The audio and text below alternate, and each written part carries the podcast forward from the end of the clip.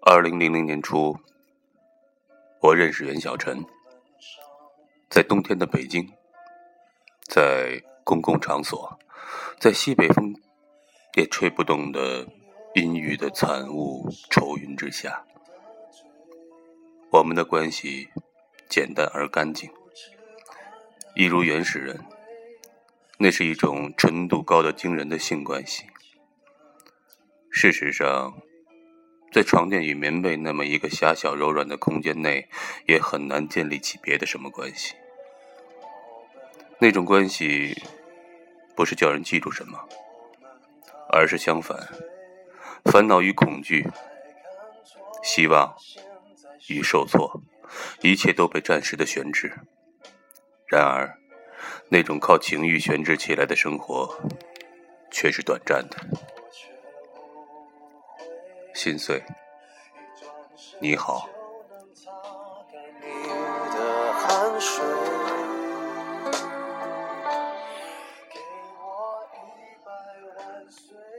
我喜欢北京，北京叫我多愁善感。我喜欢在北京活动的姑娘，她们好得像雨中的深渊。我相信我的感受，那是我脱胎换骨后的残骸。三十五岁来临的那一夜，我梦见许多片绿色的树叶闪着光，还梦见袁小晨告诉我，她的初恋男友在初吻时把粉刺蹭到她的脸上。我从梦中醒来，发现自己正躺在床边的地上，我有点口渴，头昏脑胀。并且感到特别的不振作。我爬到客厅的沙发里，打开音响，听谢琳拉的《圣桑第三号小提琴协奏曲》。不知为什么，随着音乐，一些姑娘的音容相貌纷纷的浮现在我的眼前，就如同是自动从半空中飘出的画面。接着，就像是冥冥中有什么力量想要凑出什么事儿似的。谢林的提琴声也变得异常的敏感与动人，我几乎在刹那间便被那尖细而低回的婉转声音击中了。我感到自己难以置信的脆弱起来，强烈而令人心碎的伤感从天而降，随着琴声弥漫在我的四周，在昏黄的灯光下，突出的烟雾涌进我的眼睛。再怎么好意思，我也不能说自己流出了眼泪。但我要说，我感到一阵阵柔软的酸楚从心头升起，化成一种执拗的回忆，袭上我的脑海。尽管我拒绝回忆往事，但没有用，往事如沥沥细雨，漫天降下，而我。就如同一个没有打伞的漫步者，无药可救的被笼罩在那潮湿而冰冷的感觉中。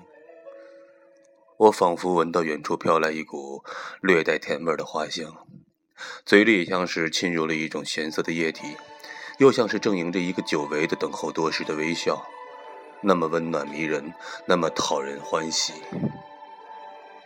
然而，我已不在那里，不在我的过去里。我是坐在我的桌前，长长的烟灰落在腿上，音乐声已经停息，而他们，而他，却如在暗房的显影液中渐渐浮现，模模糊糊，仍是模模糊糊，只是在我闭上双眼时，才清晰起来。一会儿，我恍惚时下降到一个过去熟悉的地方，有房屋街道，有行人，还有我。隆隆的地铁开来，里面亮着灯。咖啡店的门开了又关，关了又开。商店的橱窗在夜色里闪闪发亮，里面摆着些商品。雪花绕着路灯快速的飞舞，嘴里呼出的白色蒸汽叫人感到清新而愉快。几点了？那是晚上吗？那是在什么时候？我是如何认识他们的？我与他们都说过些什么。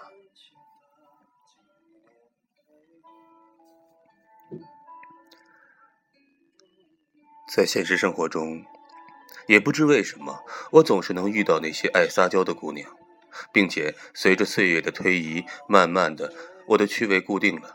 我是说，我只喜欢那种爱撒娇的姑娘，而对别的姑娘兴味索然。这种姑娘的特点是，总是希望自己长不大，总是需要人疼爱。她们从各个角落涌出来，认识我，跟着我，与我谈情说爱。我注意到。在他们的生活中，只有一件事是重要的，那就是找到一个可以对他撒娇的人，然后寻找任何可以撒娇的理由，拼命的一味娇下去。若是找得到这个人，他们就高兴；找不到，他们就很生气，甚至在日常生活中还会表现出一定程度上的尖刻。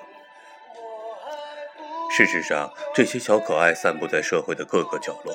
有的长得好看，撒起娇来就会千娇百媚，令人神魂颠倒；有的不好看，撒娇让他们显得滑稽可笑。为他们平添可爱，无论如何，他们就是要不停的撒娇。每每当他们娇滴滴的声音响起之时，他们便会像小宝宝一样，特别的吸引人。